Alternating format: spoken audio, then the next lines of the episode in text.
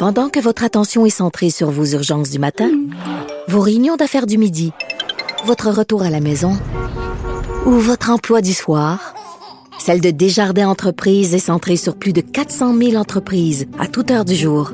Grâce à notre connaissance des secteurs d'activité et à notre accompagnement spécialisé, nous aidons les entrepreneurs à relever chaque défi pour qu'ils puissent rester centrés sur ce qui compte, le développement de leur entreprise. De 13 à 15. Les effrontés. Tandis qu'un docteur français suggérait récemment aux femmes de ne pas pleurer, hein, pour ne pas nuire à la libido de ces messieurs, un autre déplorait sur les ondes de France Inter quand que tant qu'on voit encore euh, beaucoup de gens qui voient le sexe comme un dû, on allait avoir un méchant problème. J'en parle avec Michael Bergeron, chroniqueur indépendant et auteur. Bonjour Michael. Bonjour Geneviève. Ça fait longtemps qu'on s'était pas jasé. Je suis très contente que tu Ben sois de retour à l'émission. Écoute, euh, bon, euh, au début, euh, tantôt, je parlais de ce docteur qui est allé, ma foi, de propos très maladroits, surtout la veille de la Journée internationale du droit des femmes. Et j'avais envie qu'on contrebalance un peu parce que souvent, les médecins ont le dos large. Je sais pas si tu es d'accord avec moi, mais on critique beaucoup leur discours, en tout cas moi. Et là, j'étais, en tout cas, tout comme toi, fort contente de voir qu'un médecin français prenait la parole pour demander aux hommes de prendre en quelque sorte leur responsabilité par rapport à leur sexualité. Il a fait euh, une chronique, un texte. Est-ce que tu peux euh, nous en parler un peu? Pourquoi ça te fait réagir, toi? Ben moi, ça m'a fait réagir, premièrement, parce que ben, je me suis reconnu, en fait. Pour vrai? Euh, OK. Parce que, bon, le, parce que le médecin, bon, en gros, euh, pour mettre en contexte quand même, c'est un médecin qui, à chaque semaine, fait des chroniques donc Ouais. à France Inter. Et ben là, il a pris le moment de la chronique où parfois il parle de maladie, il parle de prévention, il explique comment ça fonctionne dans le système de santé. Et là, il a vraiment pris un moment pour juste évoquer à quel point il, il reçoit des femmes dans son, dans son cabinet qui ben en fait, ça témoigne de, de comportements, euh, je vais utiliser le mot euh, douteux ou euh, peut-être des fois carrément euh, merdique, en fait, malsain de la part des hommes qui, qui remarquent en fait que les femmes subissent. Donc, il a eu envie de consacrer sa chronique à ça, en disant qu'il en a marre de ces comportements-là qu'il peut observer directement ou indirectement. Et ben voilà, moi en fait, je me suis reconnu parce que je pense que depuis que je suis adolescent que que je n'en reviens pas en fait de ces comportements-là, puis que j'ai j'ai hâte qu'on passe à autre chose, mais ça ne change pas si vite que ça. Donc, j'étais juste, moi, très content de voir que, ben voilà, un autre homme aussi en a marre de voir ces comportements-là continuer. Je, veux juste qu'on donne quelques exemples, Michael Bergeron, parce que c'est quand même quelque chose. Là, Euh, il y a une dame euh, qui a consulté le médecin en question parce que son mari avait mal au pénis lors des rapports. Et quand, euh, quand bon, le couple a échangé à ce sujet, le mari l'a enjoint d'aller consulter car il pensait que c'était de la faute de sa conjointe. tu sais? C'est atroce. Ben, je veux dire, moi, je dis ça, puis je suis comme, mon Dieu, ça a presque l'air inventé.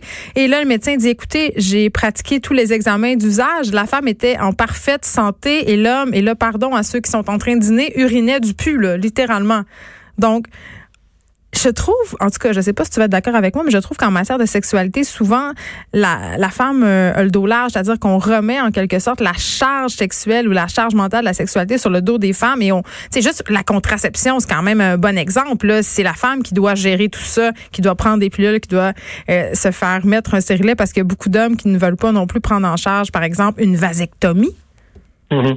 On voit, c'est que souvent, malheureusement, euh, c'est encore le plaisir de l'homme qui est souvent priorisé ou qui est comme mis en avant ou que c'est ça qui compte. Et ben, je pense que ça, amène ces comportements-là.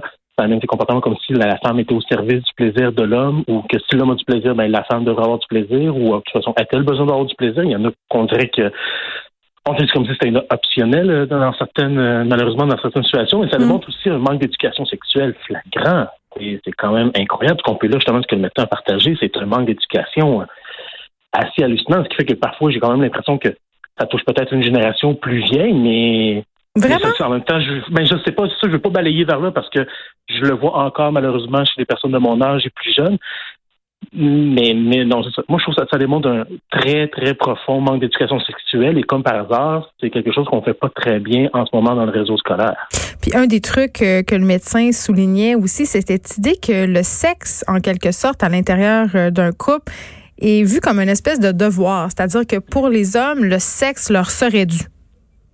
Oui, ce qui est, qui est une très étrange idée. Mais Ben, c'est très présent. oui. Malheureusement, c'est très présent et je me souviens, euh, en fait, moi, j'ai grandi avec cette idée-là, puis j'ose croire que c'est quelque chose qui change lorsque je regarde les plus jeunes générations, mais il me semble que moi, j'ai grandi là-dedans, dans, cette idée qu'effectivement, le, sexe est un dû, et, lorsque l'homme a envie, ben, c'est tout à fait normal que ça doit se produire.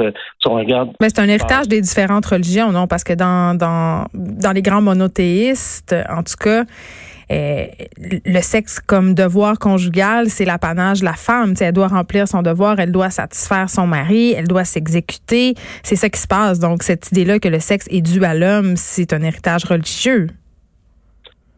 Probablement. Euh, en fait, on, sait que ça a encouragé ça. Ça, c'est sûr que ça n'a pas aidé. ça n'a pas aidé à cette idée-là. En fait, on, a souvent ramené la femme à euh, c'est une mère, donc elle, lorsqu'elle fait des rapports sexuels, c'est pour enfanter, et l'homme, ben c'est pour avoir du plaisir ou lorsqu'il veut avoir du plaisir. Peut-être la religion n'a pas aidé, en tout cas, à, à, malheureusement aller ailleurs que dans cette image-là, a probablement aidé à, en fait à, à figer même cette idée-là. Mais ça nous démontre qu'on n'en est pas encore tant délivré. Tu sais, on prétend évoluer dans des sociétés laïques, on prétend qu'on s'est délivré de l'emprise de l'Église. Chez nous, bon, évidemment, au Québec, c'est le judéo-christianisme qui faisait, euh, bon, état de toutes choses auparavant, mais c'est encore bien, bien imbriqué à l'intérieur de notre cerveau, cette idée, ce rapport euh, un peu inéquitable au niveau de la sexualité entre l'homme et la femme. Mais je suis contente, en tout cas, de voir qu'il y a certains hommes qui commencent à se lever puis à dire, ben, écoutez, peut-être qu'on pourrait commencer à remettre ça en question. Peut-être qu'on pourrait commencer à penser que le sexe nous euh, n'est pas nécessairement dû. Et le médecin concluait de façon fort, euh, en tout cas éclairante et vraiment euh, pour moi, en tout cas ça me réjouit de lire ça. Il, a dit un homme, ça s'empêche. Ça c'est une citation d'Albert Camus. Et lui a dit, eh bien ça s'éduque aussi. Et ce n'est mmh. plus aux femmes de s'en charger. Elles ont assez donné, elles ont assez payé. On dirait que j'ai envie, on vous passe la POC, Michael Bergeron. C'est ça qui se passe. non, mais il, il faut la prendre la POC. Et moi c'est quelque chose que je trouve là sens justement et que je suis tanné, c'est comme les hommes en parlent malheureusement souvent comme si c'était un problème de femmes, alors que non, c'est un problème de société, c'est un problème auquel les hommes font partie du problème. Mm. Je dirais même qu'une bonne partie du problème est due aux hommes. Donc, à un moment donné, oui, euh, c'est aux hommes à se mettre debout, puis pas simplement de dire, ben moi, je suis un bon gars, soit, pas juste un bon gars, refuse aussi le comportement des autres, participe à l'éducation. Dites quoi? c'est ça, voilà, un Agis, agis. Fait pas juste euh, toi vouloir sauver ton ego, agis pour que ça s'améliore puis pour améliorer les choses. Là, tu vas être un vrai bon gars. Faut pas juste être correct, faut aussi participer à changer les choses. Un allié. Michael Bergeron, merci, chroniqueur indépendant et auteur. Euh, tu reviendras à l'émission nous parler peut-être de la pression sexuelle que ressentent les hommes par rapport justement à cette idée, euh, ben, eux, que leur sexe leur est dû, mais qu'aussi qu'ils doivent performer et sont responsables des orgasmes des femmes. Ça pourrait être une discussion intéressante. Merci Avec beaucoup. plaisir.